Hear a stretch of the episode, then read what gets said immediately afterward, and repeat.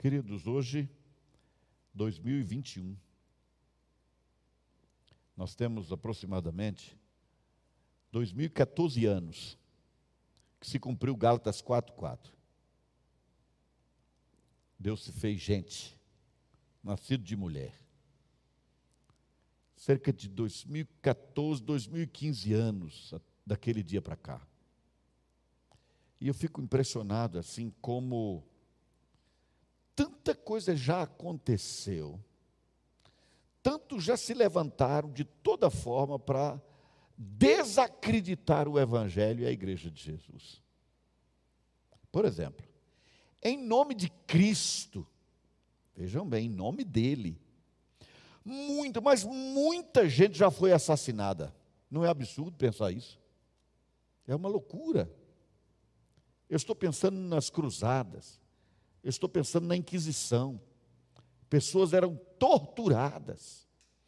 E eu não vivi, mas convivi com pessoas que aqui no Brasil, no nosso interior do país, quando igrejas protestantes eram plantadas, começadas, não, não, não era tão comum, mas também não era raro que algumas delas fossem incendiadas, apedrejadas, pastores apanharam, missionários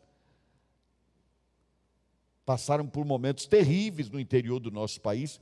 Eu estou falando da nossa geração no século passado, a geração anterior à minha, que estou agora com 60 anos.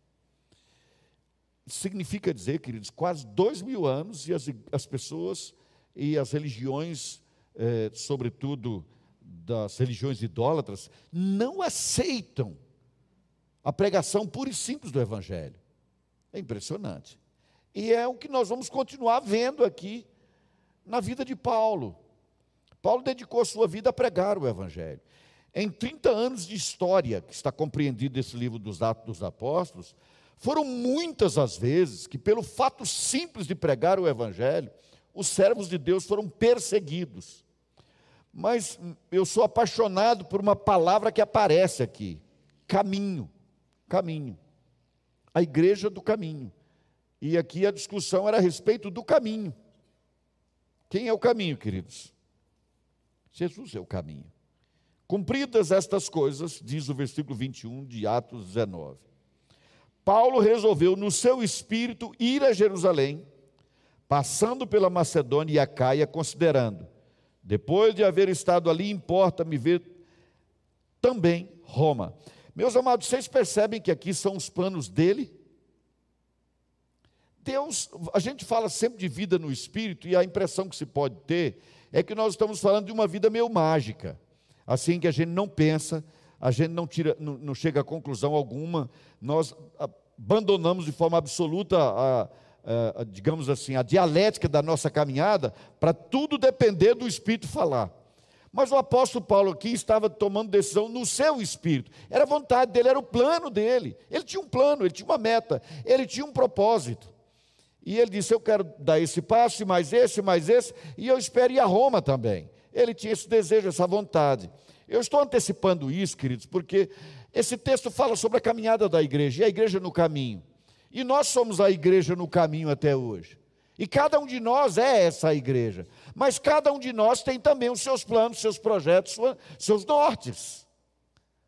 A gente pode, eventualmente, por, eventualmente por zelo até, talvez com pouco entendimento, a gente pesa na, nas palavras, dando eventualmente a entender que a gente tem a expectativa que cada pessoa saia daqui e pregue até secar, secar a língua, nunca mais faça outra coisa na vida.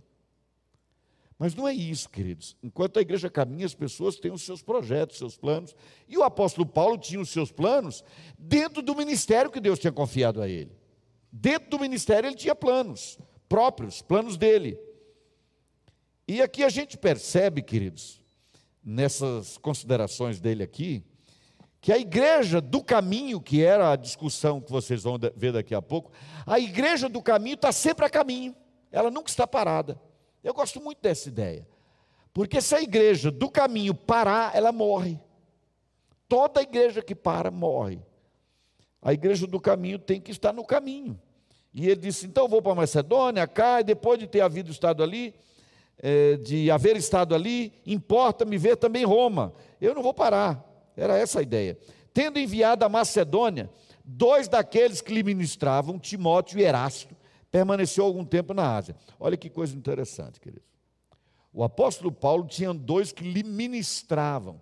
Vocês sabem qual é a palavra aqui empregada, queridos? É a mesma palavra de Atos capítulo 6, de diaconia. Lá os diáconos foram escolhidos para servir às mesas. Aqui tinha duas pessoas que serviam a Paulo. Serviu o apóstolo Paulo. Porque o trabalho dele era intenso, mas eu chamo a atenção pelo seguinte: alguém pode imaginar que a menção da caminhada desse homem, quando tantos outros estavam fazendo andar a igreja, é porque ele era mais importante do que os demais, e isso não é verdade. Nós temos aqui essas duas pessoas, por exemplo, Erasto e Timóteo. E a gente pensa, não eram só serviçais de Paulo. Timóteo foi um pastor tão importante na igreja de Éfeso, que o apóstolo Paulo escreveu duas cartas para ele e o Espírito Santo as inspirou para que elas se tornassem palavra de Deus para nós hoje. Foi para Timóteo. Se você conferir depois em Romanos, no final do livro da carta do apóstolo Paulo aos Romanos, capítulo 16, você vai ver que esse Erasto era o tesoureiro de Corinto, de onde Paulo escreveu a carta para Roma.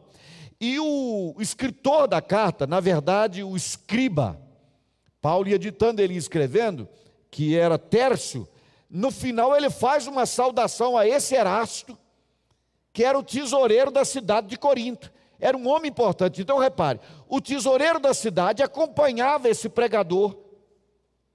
Um homem que veio a merecer receber duas cartas próprias, que se tornaram Bíblia para nós até hoje e para sempre. Esse homem também era auxiliar de Paulo. Então por que não contar a história deles? Porque, irmãos, o que interessa a palavra do Senhor não é contar a história desses homens, é apontar para a caminhada da igreja, não importa que nome apareça, é mostrar a igreja andando, a igreja seguindo, prosseguindo.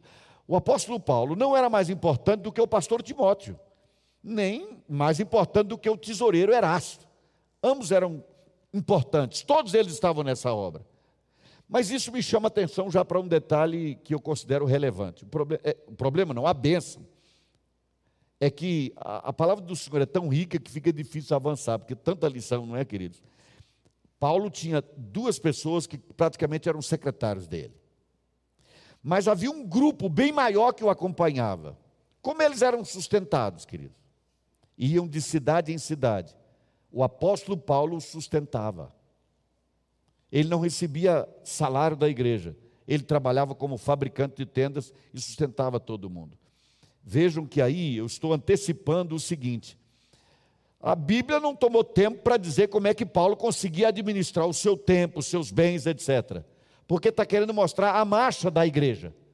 Mas, naturalmente, esse era um bom administrador.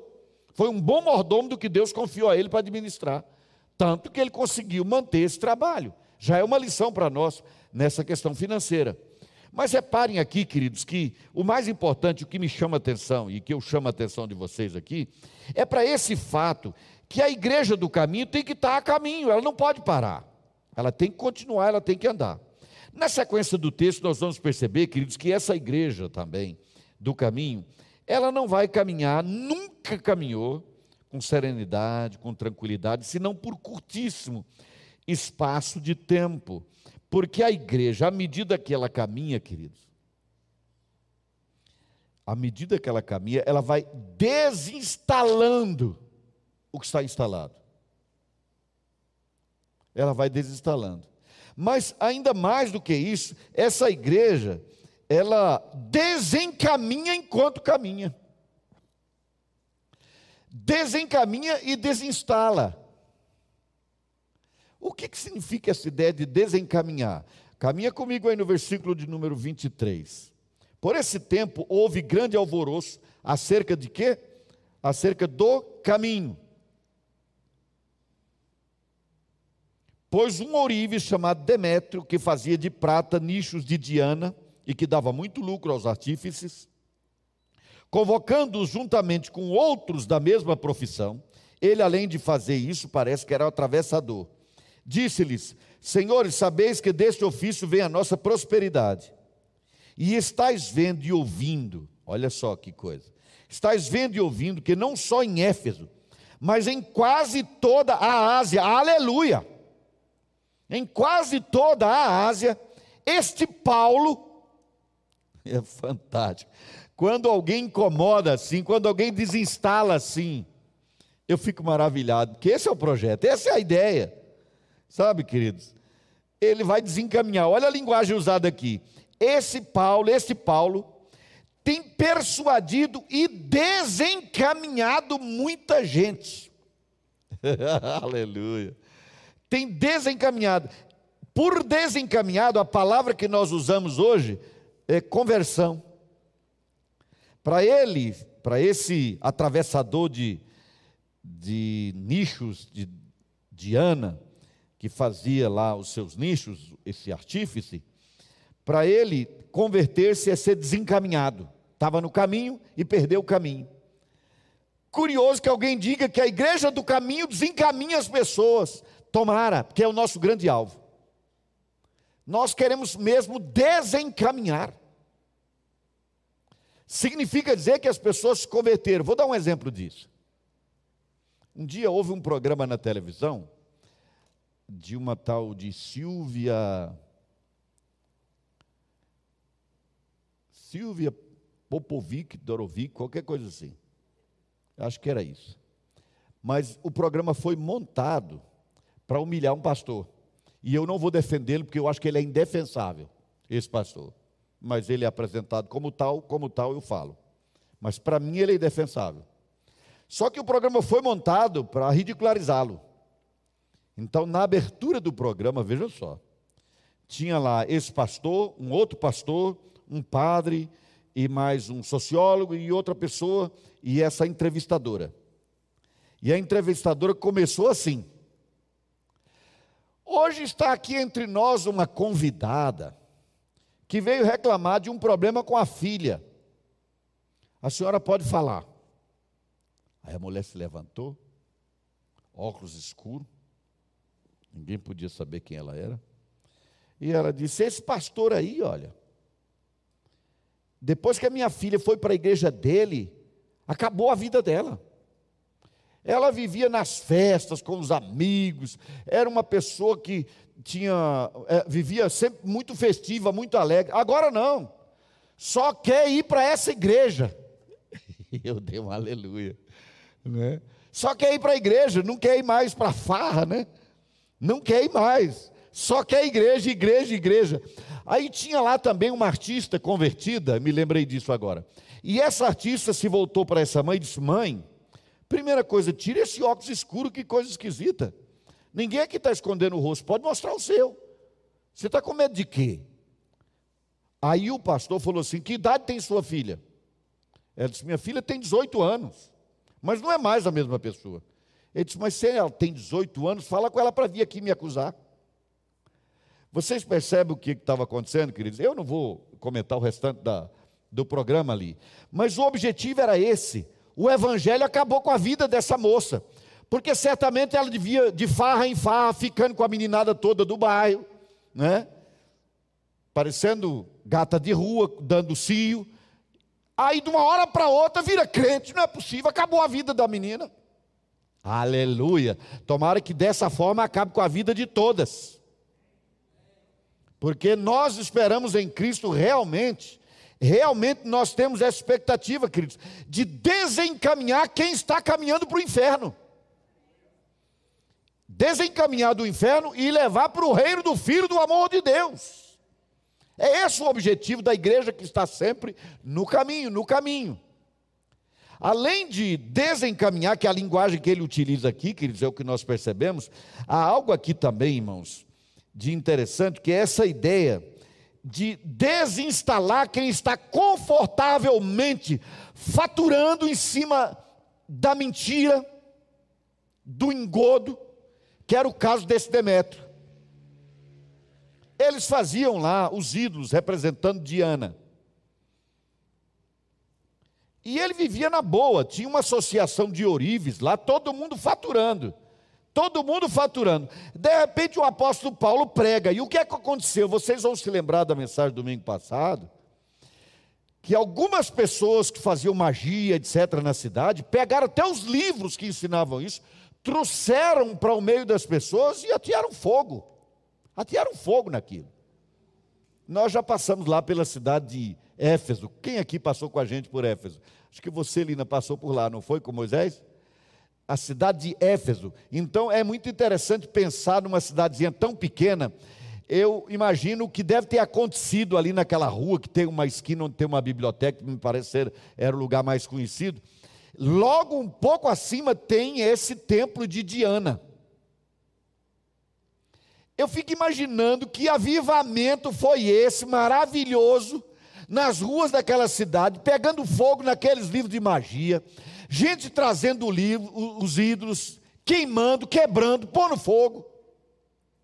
Aleluia. Essa é a igreja viva, essa é a igreja que caminha. Mas aí acontece o que, querido? Você, para instalar a igreja, tem que desinstalar o que está lá. E na hora que você faz isso, sabe o que você arruma? Inimigos. Inimigos. Tem 2015 anos, mais ou menos, que Jesus veio e de lá para cá, o que ele veio para fazer? Pregar o Evangelho, ensinar o Evangelho, porque pregador ele disse que era também. Nós temos sofrido por causa dessa pregação. Dessa pregação. Por isso o apóstolo Paulo uma vez diz: quem quer viver piedosamente em Cristo será perseguido. Será perseguido. Vocês sabem, queridos, quando eu não estou enfrentando nenhuma resistência, eu me autoavalio. E eu me pergunto se a minha vida está de acordo com o que Deus estabeleceu para mim.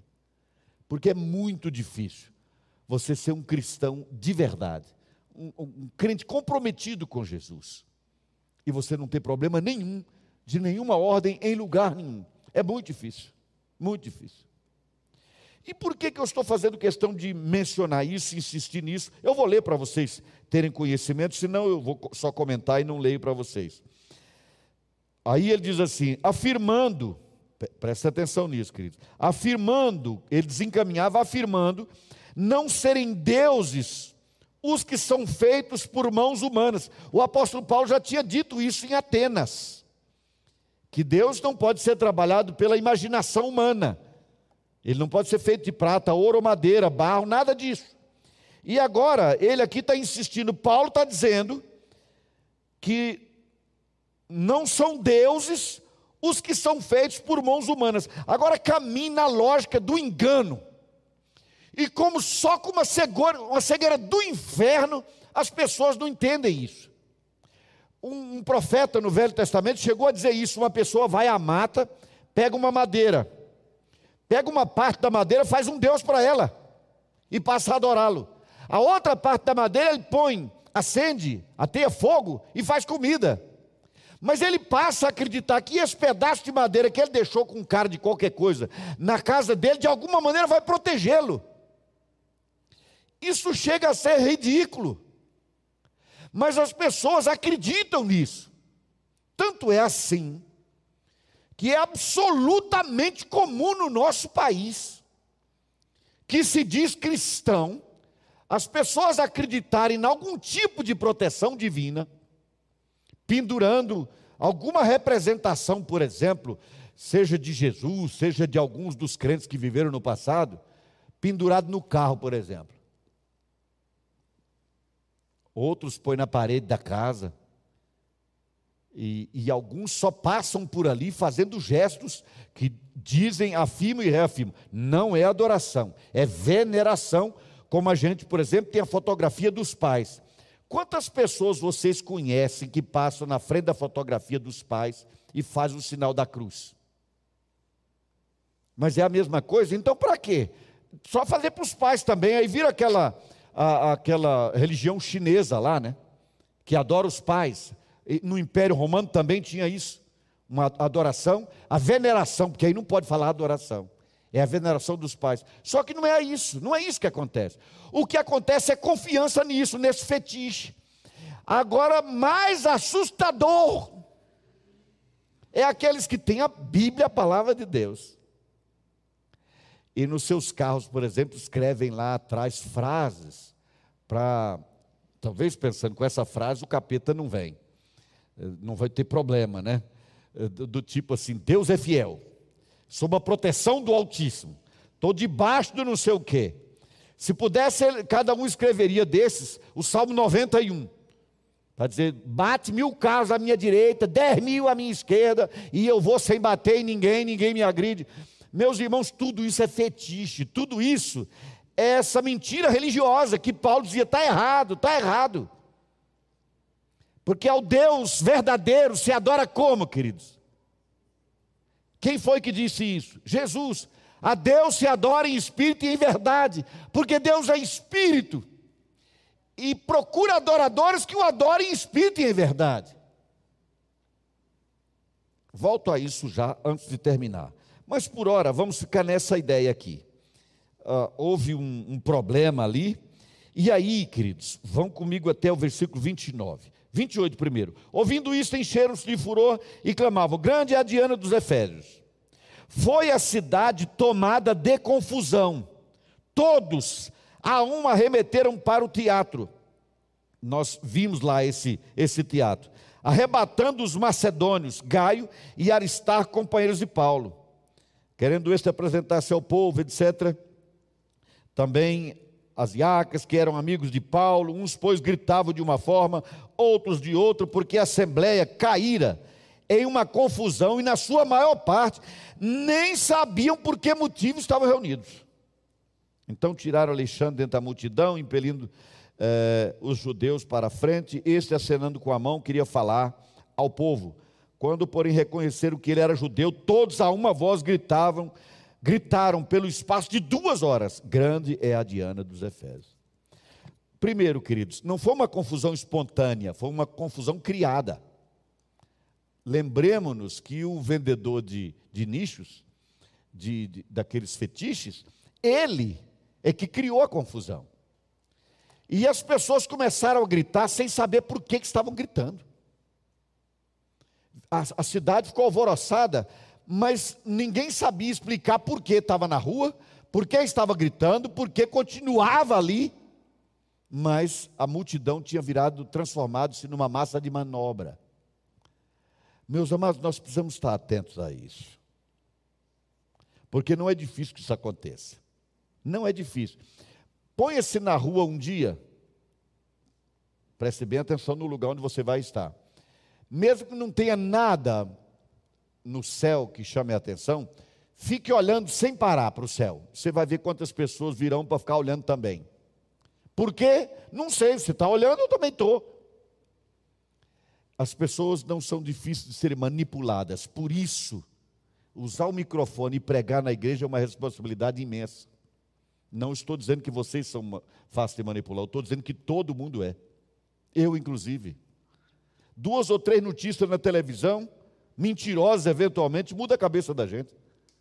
Você acreditava, mas agora está meio na dúvida: será que não foi mesmo? Vai ver que foi mesmo. E daí a pouco a multidão vai na onda, vai na onda. Foi o que aconteceu aqui. Irmãos, paremos um pouco. O que que a igreja evangélica brasileira já fez de mal a esse país? Quantos discípulos de Jesus que são membros de uma igreja evangélica que tem o um pastor com nome e endereço? Não que fala, não, eu sou crente. Não, alguém que no domingo está na igreja. Quantos desses vocês já viram nesse país, nas ruas? pedindo esmola, fumando maconha, assaltando, esfaqueando pessoas. Nunca viram. Nem viram e nem verão. Quando alguém está fazendo isso e diz que é evangélico, pergunta o nome do pastor, onde é a igreja, quantas vezes no último mês ele esteve lá, peça o nome dos, dos líderes lá da igreja e fala, pergunta para ele assim: o que, que você faz lá? Qual é o teu ministério? E ele não vai ter. Não vai. Então, se vocês pensarem e fizerem uma pesquisa, eu fui membro do Conselho de Direito da Criança e do Adolescente, primeiro do Distrito Federal, fui membro. O primeiro gerente do fundo, aliás, fui eu, como voluntário, tudo 0800. Mas, com quanto eu tenha sido nomeado, não me ofereci para isso.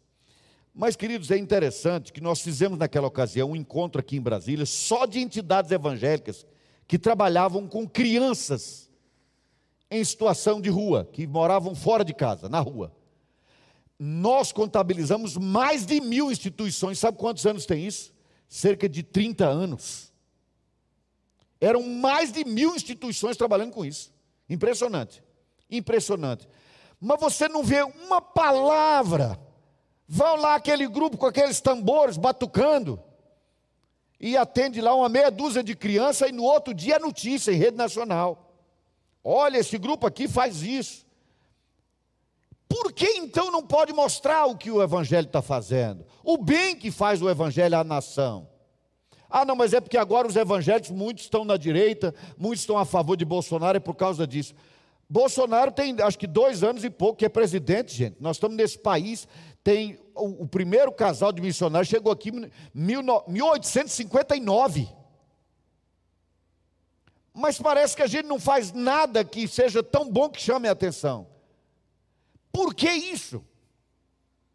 Há uma razão para isso. Não é simples, mas nós, eu vou dar uma notícia ruim: isso não vai mudar. Tem mais de dois mil anos que é assim.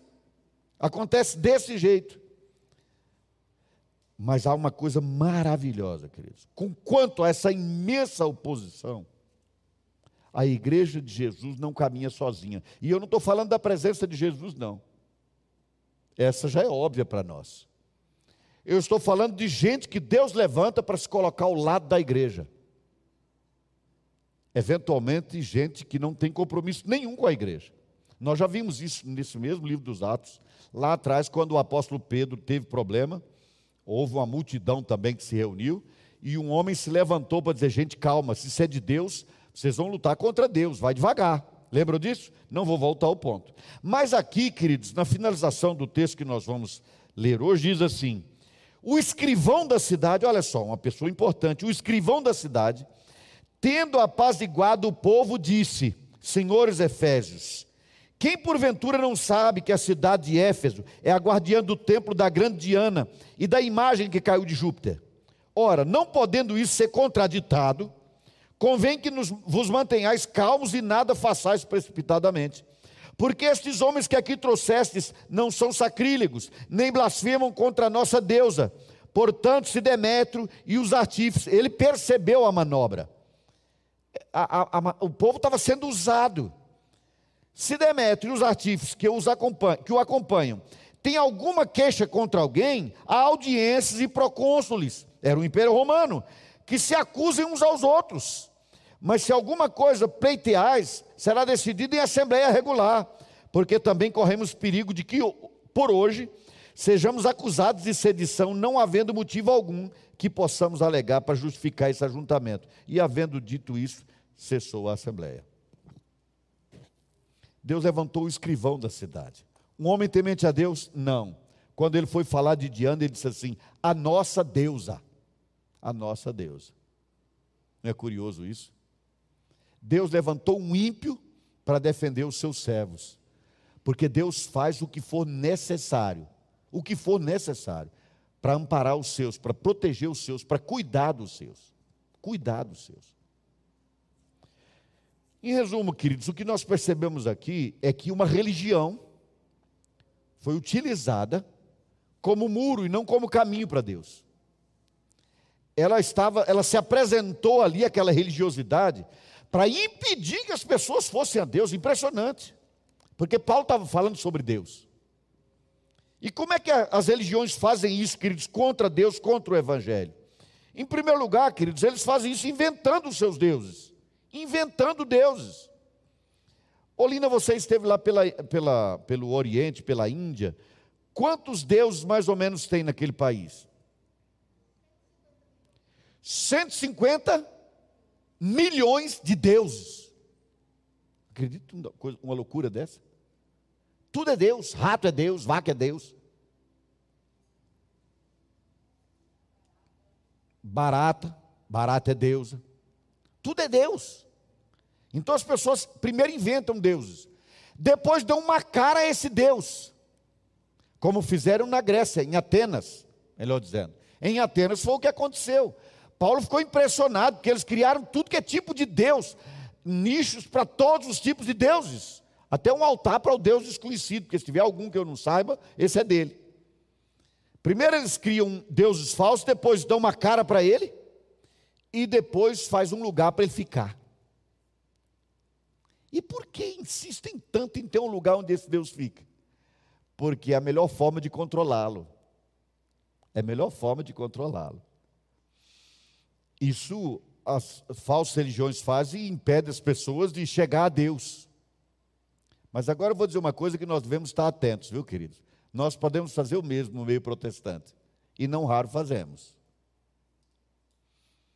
Eu não vou falar sobre isso hoje à noite, mas eu gosto muito daquela experiência de, de Jacó, quando ele ficou impressionado com o lugar, chamou de casa de Deus, Betel. Ele viveu uma vida horrível dali para frente, até o dia que Deus chegou e falou assim: Eu sou o Deus da casa de Deus, volta para lá. Meus amados, nós celebramos e estamos celebrando enquanto estamos finalizando a negociação com a Terra Cap em relação a esse terreno aqui, a esse espaço. O nosso objetivo é um: ter um lugar para acolher vocês e mais pessoas. É por isso que nós fazemos isso. Mas nós não temos a mínima ilusão de que daquela porta para cá o espaço é mais abençoado do que a sua casa. O banheiro onde você tomou o seu banho antes de vir para o culto.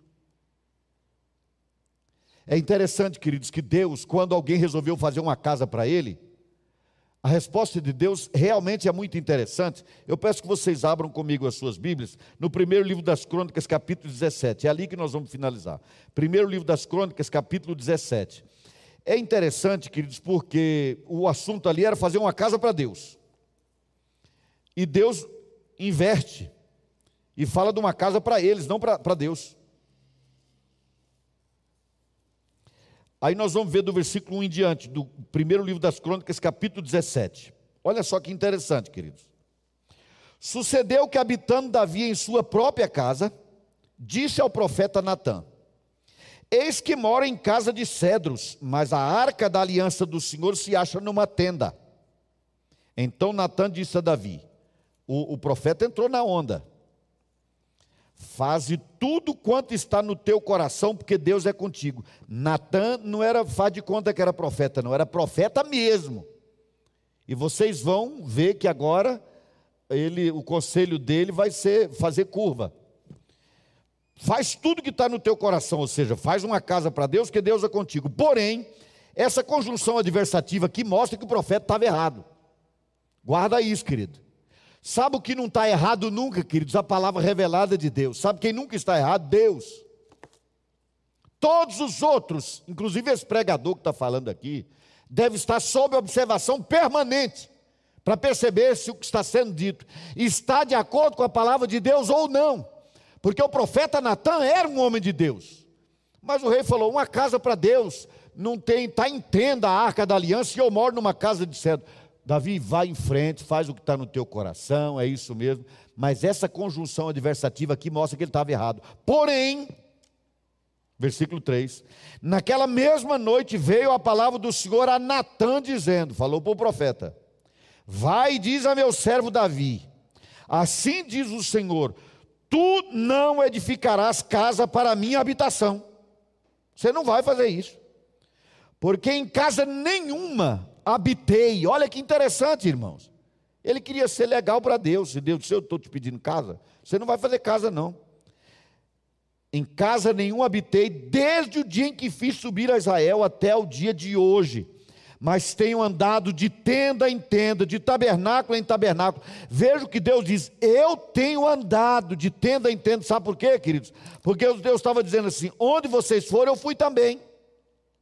Você vai fazer uma casa para eu morar? Mas onde vocês estiverem, eu estava. Na tenda de cada um. No ajuntamento de toda a nação, eu estava. Eu é que vou estar onde vocês estão. Mas tenho andado de tenda em tenda, de tabernáculo em tabernáculo.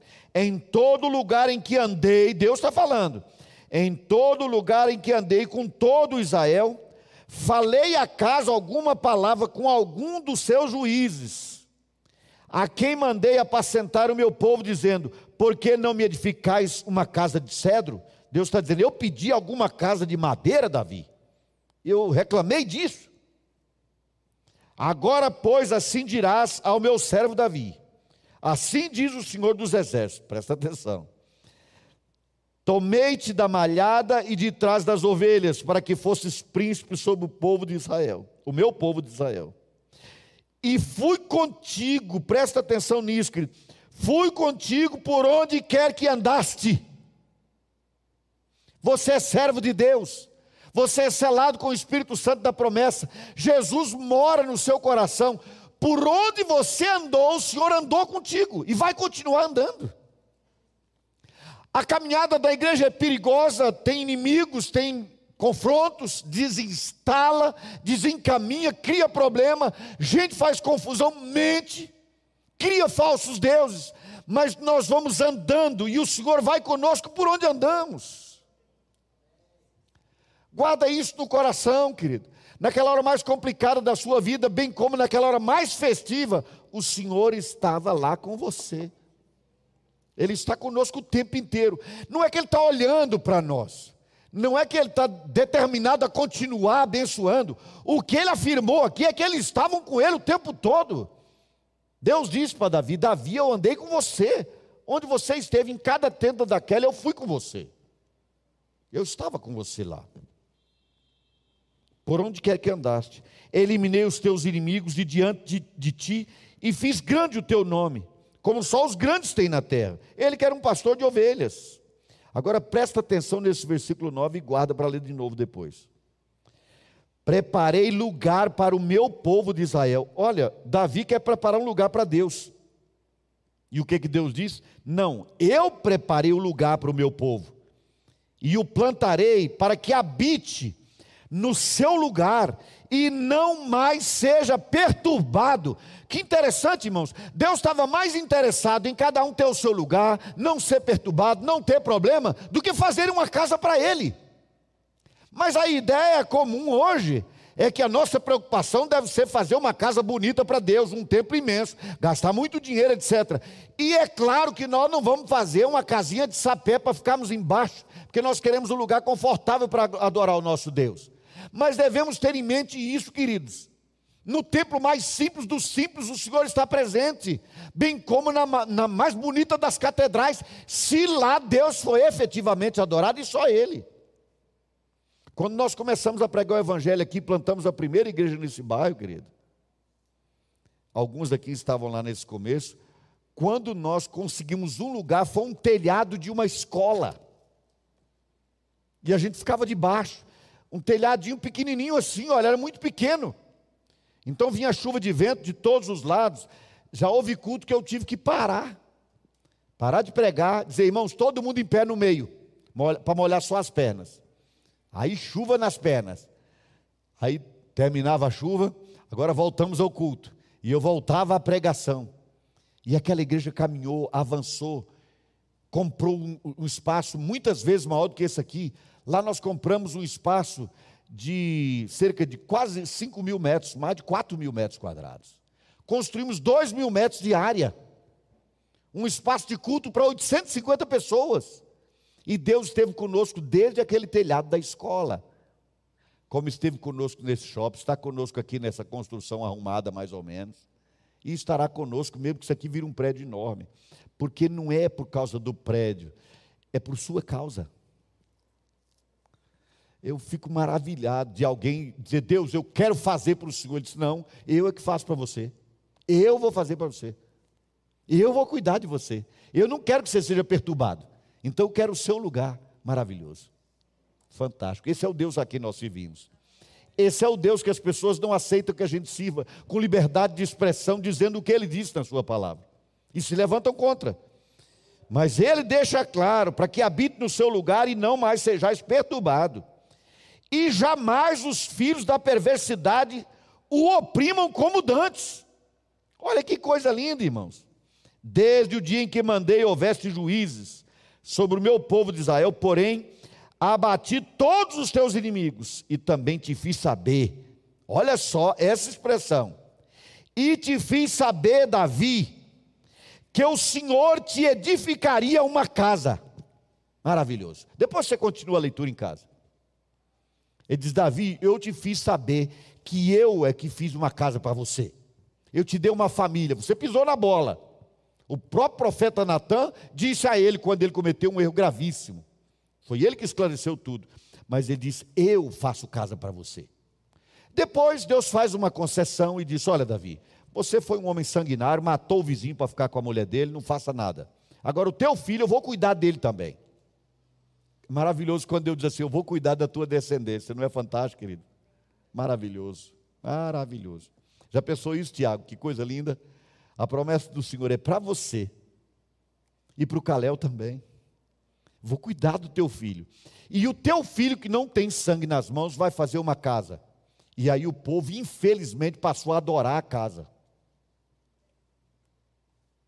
passou, infelizmente, a tomar aquela casa como, como a, o objeto de adoração. Foi lamentável. Quando Jesus veio, estava esse problema.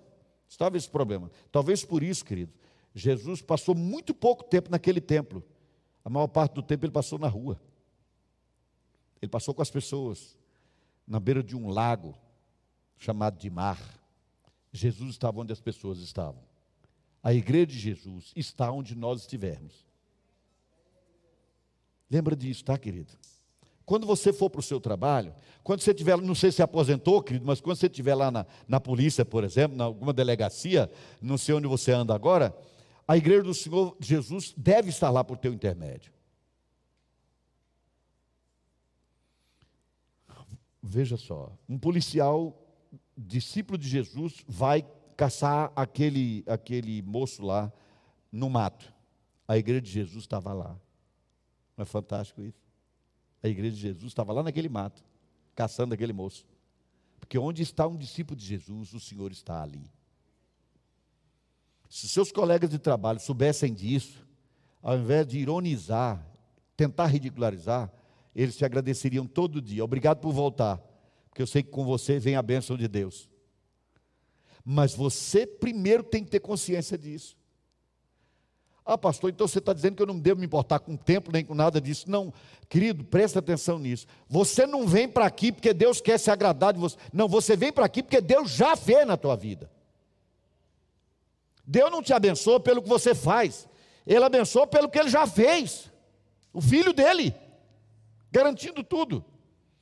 Mas, amados, como nós precisamos nesse tempo difícil de pandemia, de tanta incerteza e esse receio todo de o que vai acontecer no país, não é? Eu não vou entrar nessa discussão política, não é o caso, mas a gente está incerto, está inseguro, é muito estranho o que está acontecendo, é muito estranho. Não importa o que aconteça, Deus estará com você, Ele já está com você. Não é maravilhoso isso? Daqui a poucos dias, não é Talita, você terá o seu próprio lar. E Deus estará lá, abençoando sua casa, conduzindo as, as duas talitas que estão aqui hoje à noite, não é? As duas talitas. Deus estará lá abençoando sua casa. Queridos, nós sabemos disso. E por que então eu estou falando tudo isso? Para relembrar, para a gente viver, para sairmos daqui e vivemos isso. Eu estou achando, eu ando por aí muito, queridos, e vejo gente de tudo que é igreja. O povo de Deus precisa sorrir mais, se alegrar mais. Eu vou finalizar, para deixar claro que eu não tenho preconceito, com uma senhora católica romana que teve a sua história, sua vida, teve e tem a minha total admiração. Exceto no quesito a forma de adorar. Madre Teresa de Calcutá. Sabe qual era o lema daquela mulher? Ajudar os mais pobres entre os pobres. Dentre os mais pobres, ela procurava os mais pobres para ajudar. Sabe? Mas ela dizia assim, quando alguém conversava com ela, eu vi, eu li uma biografia dela falando sobre, olha que interessante, como a, a vida dela era importante e, e a maneira como ela liderava para um CEO de, uma, de qualquer grande empresa mundial. Então, quando ela era procurada e alguém dizia assim: O que é que eu devo fazer? Ela dizia assim: Sorria. Sorria, só isso. De fato, querido, você se aproxima de uma pessoa e solta um sorriso sincero, largo, mostrando os dentes, sejam eles belíssimos ou não. E o que, que acontece, querido? Contagia. É interessante, contagia a gente. Está difícil sorrir hoje por causa dessa encrenca, dessa máscara, né? Tomara que a gente se livre logo desse, se liberte dessa opressão. Então tampou aqui, escrito. Mas eu, eu digo isso a vocês, queridos. Quando você sorri, não sei, há um movimento aqui, a gente percebe que está sorrindo. Mesmo atrás dessa máscara, sorria para alguém. E quando acabar isso, abrace muito. Abrace muito. Um sorriso e um abraço são um grande testemunho de que Deus está no seu coração. Você é uma pessoa alegre, você é uma pessoa feliz, a despeito do que esteja acontecendo. Amém, queridos?